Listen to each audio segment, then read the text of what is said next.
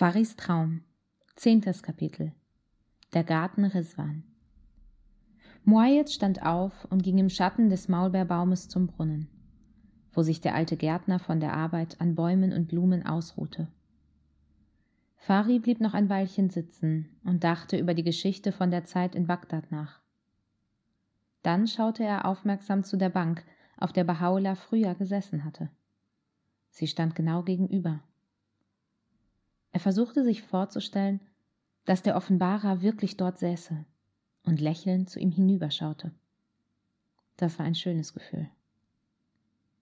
Fari blickte auf die Maulbeerblätter, die einen Baldachin über den ganzen Garten zu bilden schien. Er atmete tief den Duft der Zitronen, Mandarinen und Orangen ein, der sich mit dem Wohlgeruch dieses heiligen und auserwählten Ortes mischte. Bald kehrte Moaye zurück von Abdul Qasim begleitet, dem alten Gärtner, der sein ganzes Leben lang dem Glauben Baha'u'llahs gedient hatte. Ist das etwa Fari? Na sowas. Die Jahre vergehen schneller als früher die Tage. Ich weiß noch, wie du als kleines Bündelchen im Arm deiner Mutter lagst, und jetzt sitzt du hier und unterhältst dich mit deinem weisen Großvater. Abdul Qasim pflückte mit seiner faltigen Hand eine Mandarine und gab sie Fari. Abdul Qasim hat eine Überraschung für uns, Fari, sagte Muayyad. Er will uns mit ins Sommerhaus nehmen. Dort werden wir Gebete sprechen, und dann gibt es Tee und Apfelsinen. Oh, haben Sie vielen Dank, sagte Fari.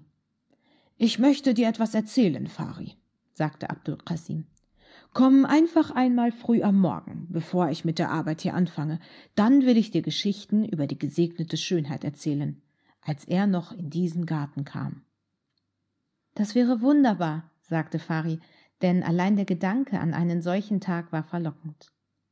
Doch im Augenblick war er aufgeregt, weil sie ins Sommerhaus gehen würden, wo Baha'u'llah sich oft aufgehalten hatte, nachdem er draußen vor den Stadttoren Akkas lebte.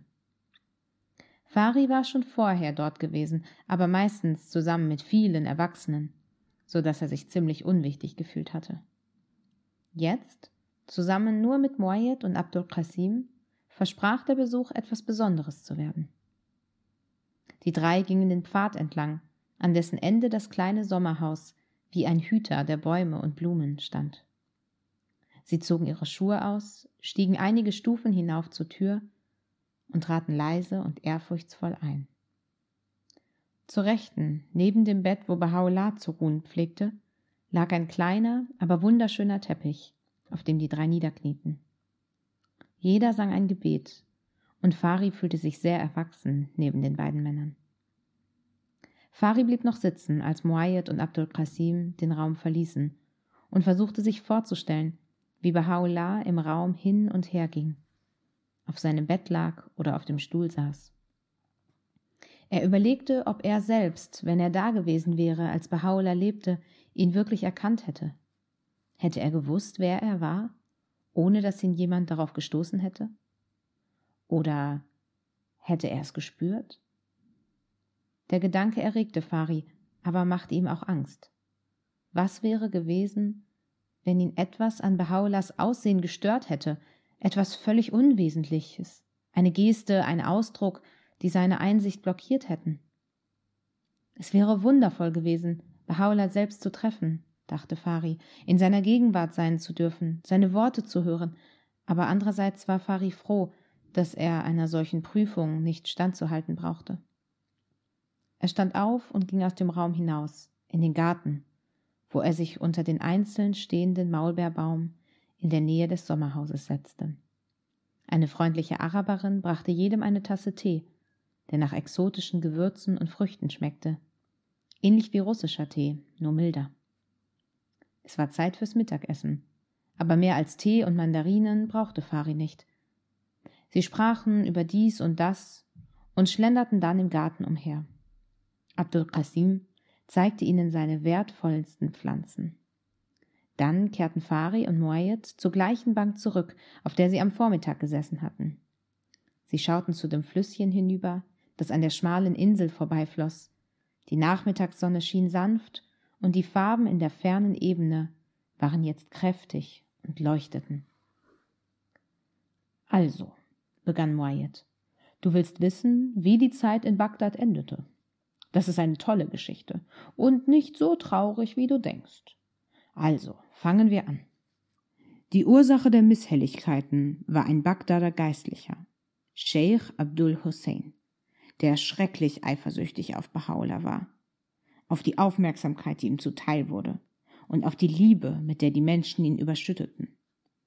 Er tat sich mit Mirza Buzurg Khan, dem neu ernannten persischen Generalkonsul, zusammen, einem Mann, der genauso korrupt und eifersüchtig war wie sein Spießgeselle. Wenn die beiden auch nicht gerade klug waren, so waren sie doch hartnäckig. Schlug ein Plan fehl, dachten sie sich einen neuen aus. Als erstes versuchten sie, dem Gouverneur von Bagdad Lügen zu erzählen, um ihn zu veranlassen, Baha'u'llah und die anderen Babi nach Persien zurückzuschicken. Aber der Gouverneur kannte die guten Eigenschaften Baha'u'llahs und der anderen Babi, und so dachte er gar nicht daran. Als Sheikh Abdul Hussein merkte, dass die örtlichen Behörden viel zu beeindruckt von Baha'u'llah waren, als dass er Gehör und Unterstützung finden könnte, begann er in der Stadt Gerüchte zu verbreiten. Aber auch sie verfingen nicht, denn die Leute kannten ebenfalls die hervorragenden Charaktereigenschaften Baha'u'llahs. Gleichzeitig versuchte Mirza Bozur Khan, bei Leuten der Unterwelt Hass auf Baha'u'llah zu wecken und sie anzustiften, ihn auf der Straße anzupöbeln. Was sollten sie tun? fragte Fari. Sie sollten ihn in aller Öffentlichkeit beleidigen, und er hoffte, dass Bahá'u'lláh aus Ärger darüber etwas äußern würde, was die beiden Schurken gegen ihn verwenden könnten. Als die Freunde Bahá'u'llahs davon hörten, baten sie ihn nicht mehr allein durch die Straßen zu laufen. Aber Bahá'u'lláh hatte keine Angst. Er ging weiterhin ohne Furcht bei Tag und Nacht durch die Straßen, und wenn die Raufbolde ihm begegneten und ihn beschimpfen wollten, dann verhielt er sich höflich und freundlich. Er sprach sie an, so dass sie es gar nicht fertig brachten, ihn zu beleidigen, und von seiner Liebe und seinem Mut überwältigt waren. Nachdem dieser Plan fehlgeschlagen war, entschied sich Mirza Busur Khan, etwas viel Schrecklicheres zu tun. Wenn er es schon nicht schaffte, Bahá'u'lláh in Angst zu versetzen, dann sollte er getötet werden. Bahá'u'lláh ermorden? fragte Fari ungläubig. Ja, Fari. Und es war nicht das letzte Mal, dass das versucht wurde. Mirza Buzur Khan verpflichtete einen Türken namens Reza, versprach ihm hundert Tuman, gab ihm ein Pferd und zwei Pistolen. Er erzählte diesem unwissenden Rohling, er würde niemals von der Regierung gefangen genommen werden, wenn er Bahá'u'lláh tötete, sondern sein Geld bekommen und frei sein. Einige Tage später fand Reza heraus, dass Bahá'u'lláh im öffentlichen Bad war. Nun, die Babi wussten, dass Mirza Buzur Khan und sein Kumpane Bahá'u'lláh schaden wollten, und deshalb versuchten sie alles, ihn zu bewachen. An diesem Tag jedoch gelang es Reza, sich mit einer der Pistolen unter dem Mantel ins Bad einzuschleichen. Mit Bedacht wartete der Mörder auf die Gelegenheit, sein Opfer zu töten. Schließlich sah er Bahá'u'lláh. Schon griff er nach der Pistole unter seinem Mantel, er heftete seinen Blick auf Bahá'u'lláh und war so verblüfft von der Würde dieses vornehmen Menschen, dass er sich weder bewegen noch die Waffe ziehen konnte. Wortlos drehte er sich um und verließ eilends das Bad. Einige Tage später versuchte Reza erneut, den Auftrag auszuführen, den ihm Mirza Busur Khan gegeben hatte, denn er glaubte nun genug Mut zu haben. In einer Straße wartete Reza auf Bahá'u'lláh. Er war etwas nervös wegen des Geschehens im Bad, aber zuversichtlich, dieses Mal die Pistole abfeuern zu können. Bahá'u'lláh erschien, und als er näher kam, griff Reza unter seinen Mantel, nahm die Waffe und zog sie heraus. Als er aber dann auf den Offenbarer blickte, wurde er so demütig vor Bahaulas machtvollem Antlitz, dass er die Pistole aus der Hand fallen ließ. Was hat Bahaula gemacht, als er die Pistole sah? fragte Fari. Er bat Mirza Musa, der bei ihm war, sie aufzuheben, sie Reza zurückzugeben und ihn nach Hause zu bringen. Es erübrigt sich zu sagen, dass der bestürzte Mörder Bahá'u'lláh nie wieder belästigte. Nun, alle Versuche, Bahá'u'lláh zu schaden, hatten zu nichts geführt. Aber weit davon entfernt aufzugeben, heckte Sheikh Abdul Hussein einen neuen Plan aus. Er wollte versuchen, dass Bahá'u'lláh zurück ins Gefängnis nach Teheran verbracht wurde. Und so schrieb er falsche Berichte über Bahá'u'lláh und sandte sie an Personen, die dem Schah nahestanden. Außerdem versprach er Mirza Busur Khan, ihm eine höhere Stellung zu verschaffen, wenn er die Regierung irgendwie veranlassen könnte, Bahá'u'lláh zurück nach Persien ins Gefängnis zu überführen. Was stand in den Briefen über Bahá'u'lláh? wollte Fari wissen. Er berichtete der persischen Regierung, dass Bahá'u'lláh dabei sei, unter den kurdischen Stämmen im nördlichen Irak eine große Armee auszuheben und plane, die Regierung zu stürzen.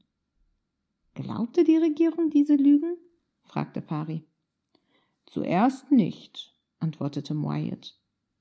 Aber du wirst dich daran erinnern, dass die Regierung Baha'u'llah von Anfang an nicht traute. Deswegen hatten sie ihn ja aus Persien verbannt. Und nach einer gewissen Zeit, als immer neue Briefe kamen, gab der Schah Sheikh Abdul Hussein Vollmacht, die Angelegenheit zu untersuchen und befahl allen persischen Ulama im Irak, ihn zu unterstützen. Der Sheikh forderte die Geistlichen sofort auf, in Kasimain, wo er lebte, zusammenzukommen. Zuerst dachten die machthungrigen Ulama daran, Krieg gegen die Babi-Gemeinde zu führen. Aber ihr Anführer war gegen diese Idee. Nach langen Diskussionen entschieden sie sich dann dafür, Baha'u'llah durch schwierige Fragen, die er nicht würde beantworten können, in Verlegenheit zu bringen.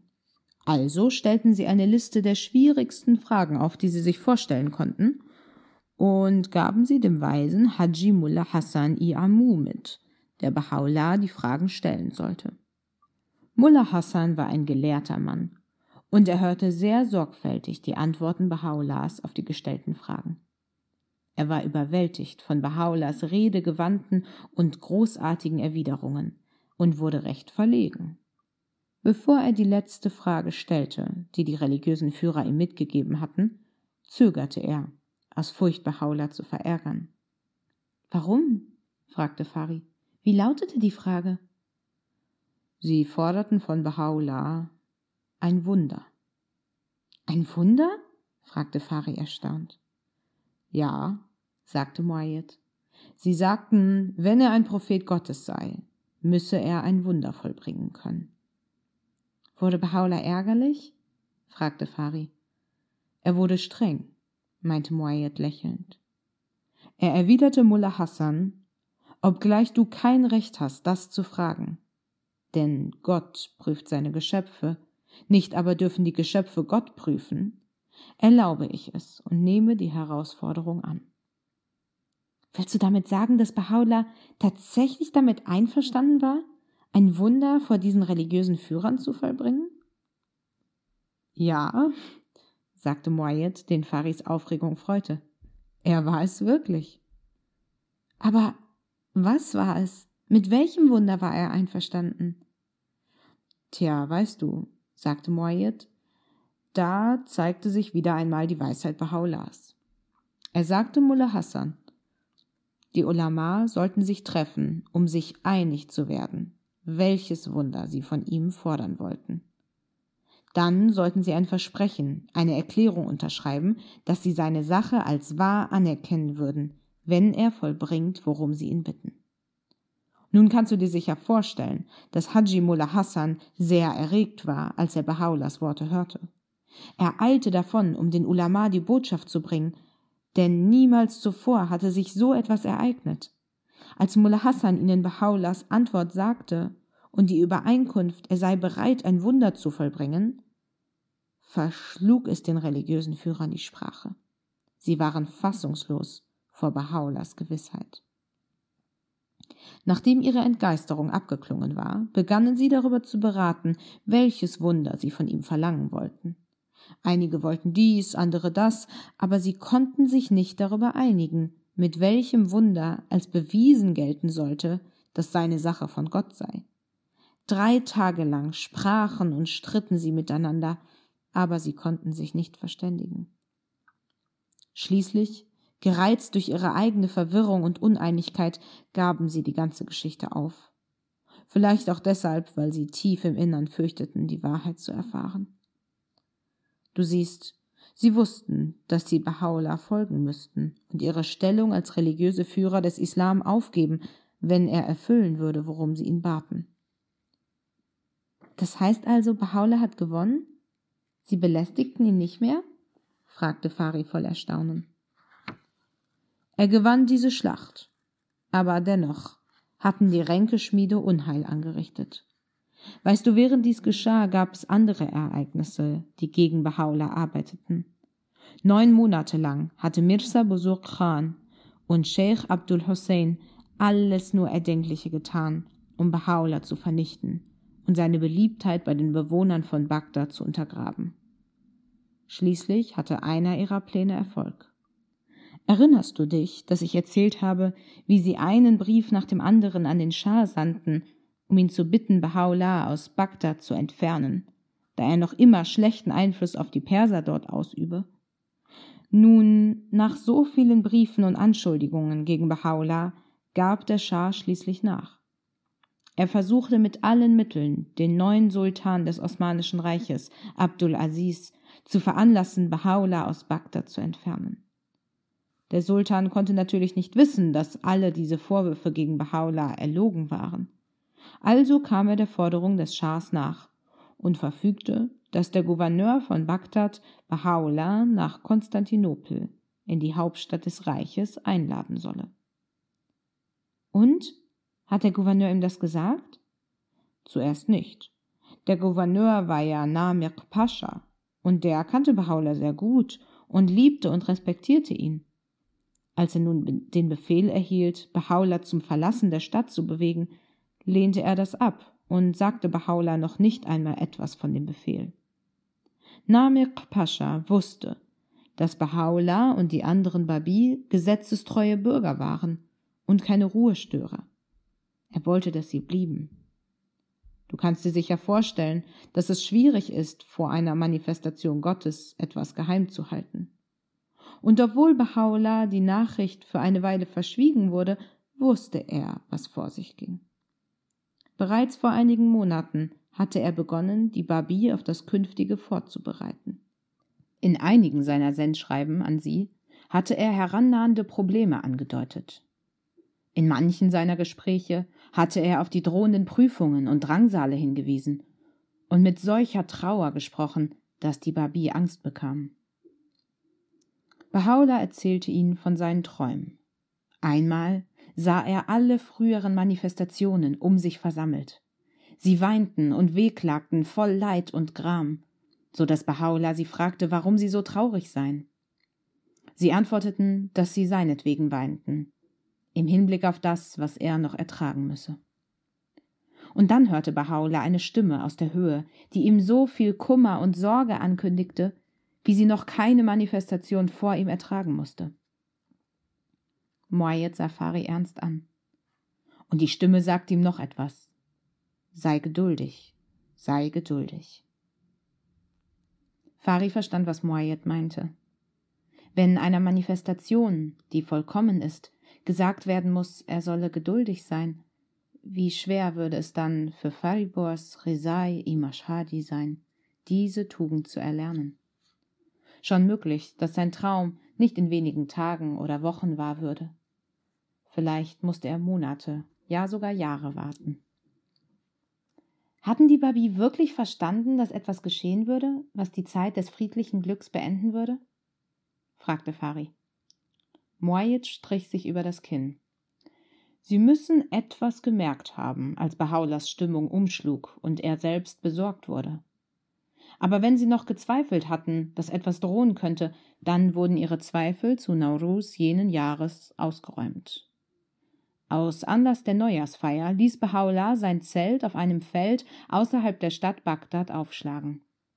Der Frühling hatte gerade begonnen, und die Gläubigen, die ihn begleiteten, waren glücklich, an diesem wundervollen Ort zu sein, den Mirza Musa für sie gemietet hatte, und den Beginn des neuen Jahres zu feiern. Am fünften Tag dieses freudigen Festes kam der Sekretär Baha'u'llahs, Mirza Arajan, mit der Tafel vom heiligen Seefahrer aus Baha'u'llahs Zelt, einem Gedicht, das Bahá'u'lláh gerade offenbart hatte.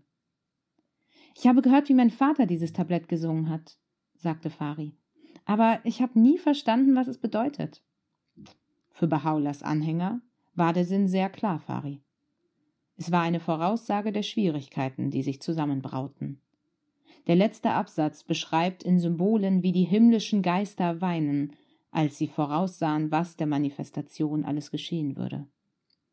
Wörtlich heißt es, sie entblößten das Haupt, zerrissen ihre Gewänder, schlugen sich ins Gesicht, vergaßen alle Freude, vergossen bittere Tränen und mit den Händen peitschten sie ihre Wangen, und dies ist wahrlich eines der geheimnisvoll schmerzlichen Leiden. Als Mirza Arajan den versammelten Gläubigen die Verse vorsang, wussten die Babi, dass diese besondere Zeit nun zu Ende war. Bahá'u'lláh forderte sie gleich darauf auf, ihre Zelte abzubrechen und nach Bagdad zurückzukehren. Aber noch bevor sie fertig zusammengepackt hatten, kam ein Bote aus der Stadt mit einem Brief des Gouverneurs. Ohne Zweifel hatte Bahá'u'lláh gewusst, dass ein solcher Brief unterwegs war. Wahrscheinlich war das der Grund dafür, dass er die Gläubigen nach Hause geschickt hatte, denn in dem Brief wurde Bahá'u'lláh zum Regierungssitz gebeten, um sich dort mit Namir Pascha zu treffen. Wie gewöhnlich nahm Bahá'u'lláh die Einladung höflich an, sagte aber dem Boten, dass das Treffen in einer Moschee stattfinden sollte und nicht im Regierungssitz des Gouverneurs. Und bei diesem Treffen erzählte der Gouverneur Bahá'u'lláh von der Einladung des Sultans? Nicht der Gouverneur selbst. Der Gouverneur hatte die Nachricht zurückgehalten. Drei Monate lang hatte er nach Ausflüchten gesucht, doch nun hatte der Premierminister des Sultans Namir Pascha zum fünften Mal aufgefordert, Bahá'u'lláh von der Einladung zu unterrichten. Und so blieb dem Gouverneur keine Wahl. Der Gouverneur hatte sein Bestes getan, aber er schämte sich so sehr, Bahá'u'lláh sagen zu müssen, dass er die Stadt zu verlassen habe, dass er ihm nicht gegenübertreten wollte und deshalb seinen Stellvertreter zu diesem Treffen sandte. Am Tag darauf händigte der Stellvertreter Bahá'u'lláh in der Moschee traurig den Brief aus, den der Premierminister Ali Pascha an den Gouverneur geschrieben hatte. Es war ein höflicher Brief, mit dem Bahá'u'lláh gebeten wurde, als Gast der osmanischen Regierung nach Konstantinopel zu reisen. Bahá'u'lláh wurde sogar eine großzügige Geldsumme als Reisekostenzuschuss angeboten. Ferner berittene Soldaten, die ihn auf dem langen, beschwerlichen Weg begleiten sollten. Der wahre Grund war aber klar. Bahá'u'lláh sollte erneut von seinem Heim und seinen Freunden getrennt werden, damit sein beachtlicher Einfluss auf das Wachstum des Glaubens gestoppt werden würde. War er einverstanden, der Aufforderung zu folgen? Bahá'u'lláh war immer der Regierung des Landes, in dem er lebte, treu, wie grausam sie auch mit ihm verfahren mochte.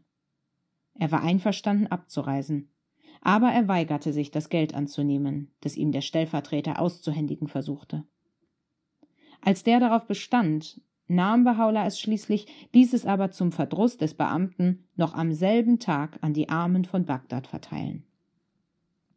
Nun sah es so aus, als hätten die Feinde des Babi-Glaubens erneut gesiegt.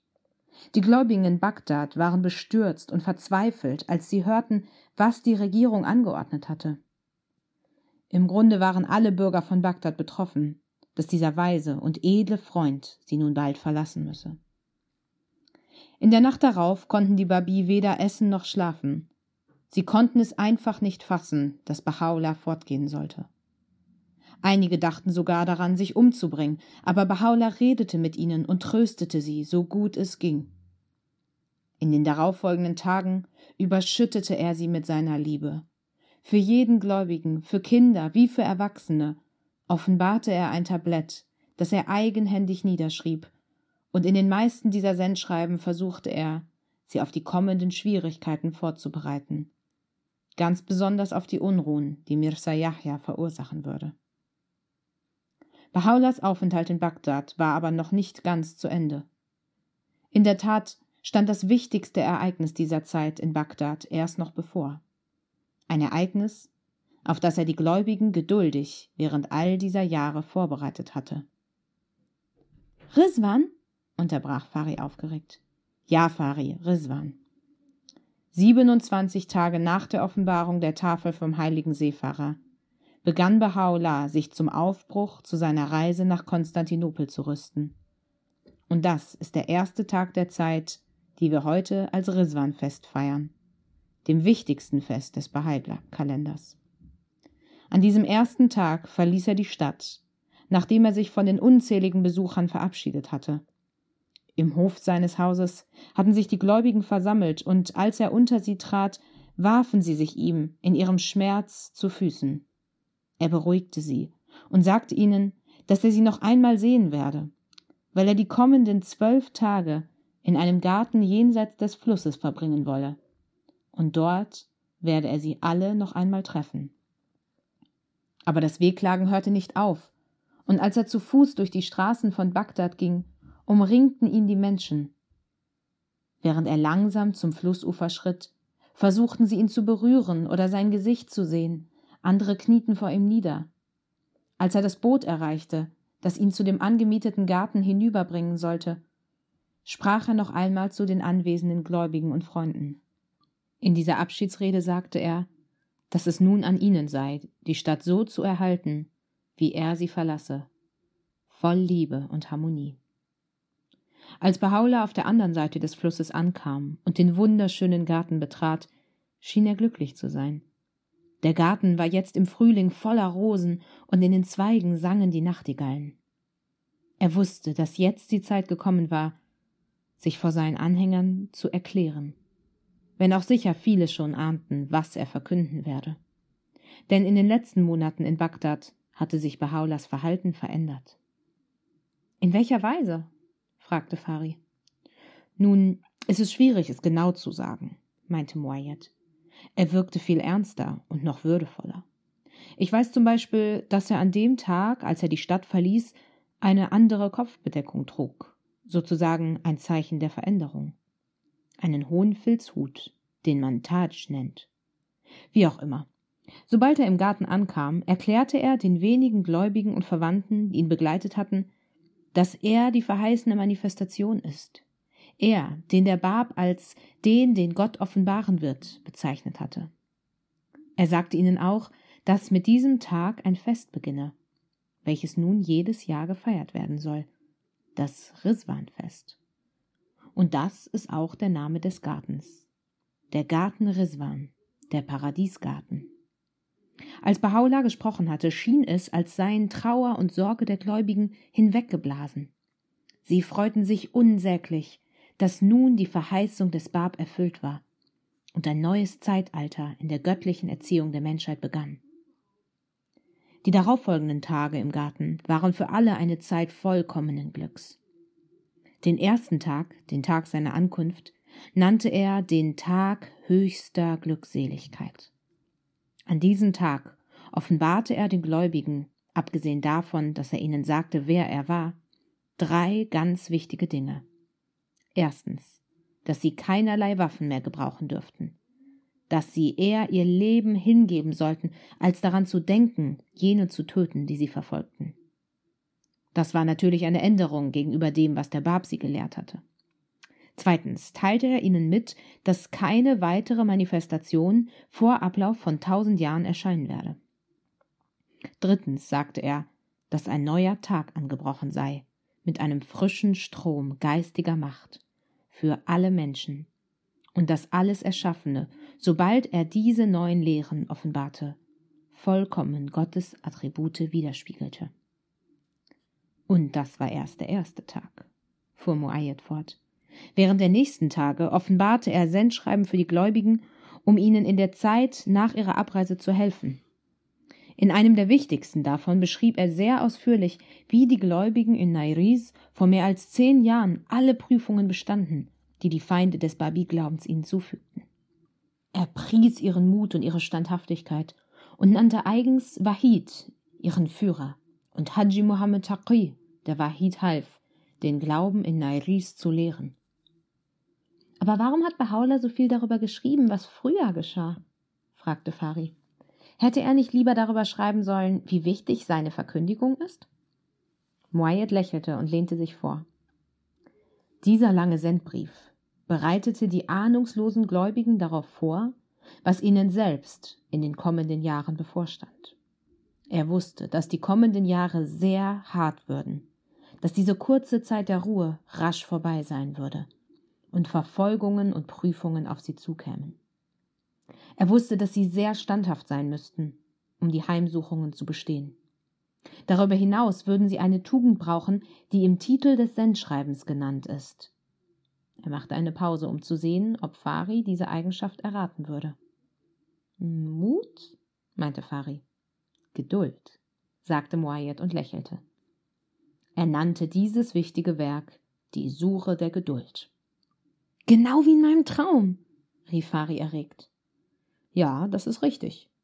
Sie hatten schon Geduld beim Aufbau der Babi-Gemeinde in Bagdad bewiesen, aber bald würden sie Fähigkeiten brauchen, wie sie die Helden von Nairis und Tabarsi vor Jahren bewiesen hatten. Nun, die Tage im Garten Rizwan vergingen schnell. Friedlich, festlich, aber auch voll Gedanken über das, was die Zukunft bringen werde. In den kostbaren zwölf Tagen kamen ganze Scharen von Besuchern zu Baha'u'llah, Gläubige wie Nichtgläubige, und erwiesen ihm ihre Ehrerbietung. Jeden Tag lüftete er sein wundervolles Geheimnis, das er zehn Jahre lang verborgen gehalten hatte, ein wenig mehr.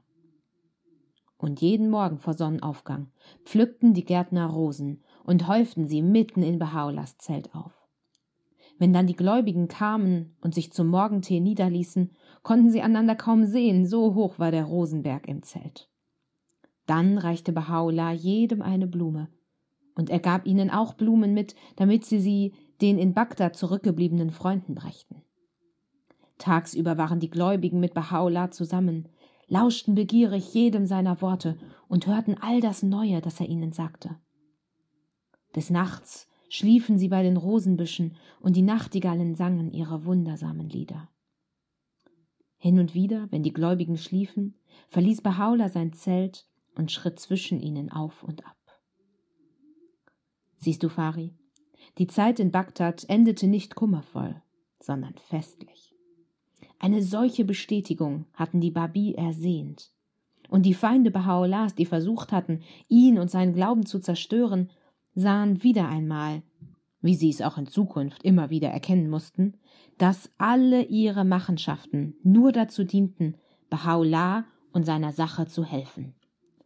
Es hätte wirklich keinen größeren Beweis für die Macht Baha'u'llahs und für das, was er bewirkt hatte, geben können, als das großartige Fest im Garten Riswan.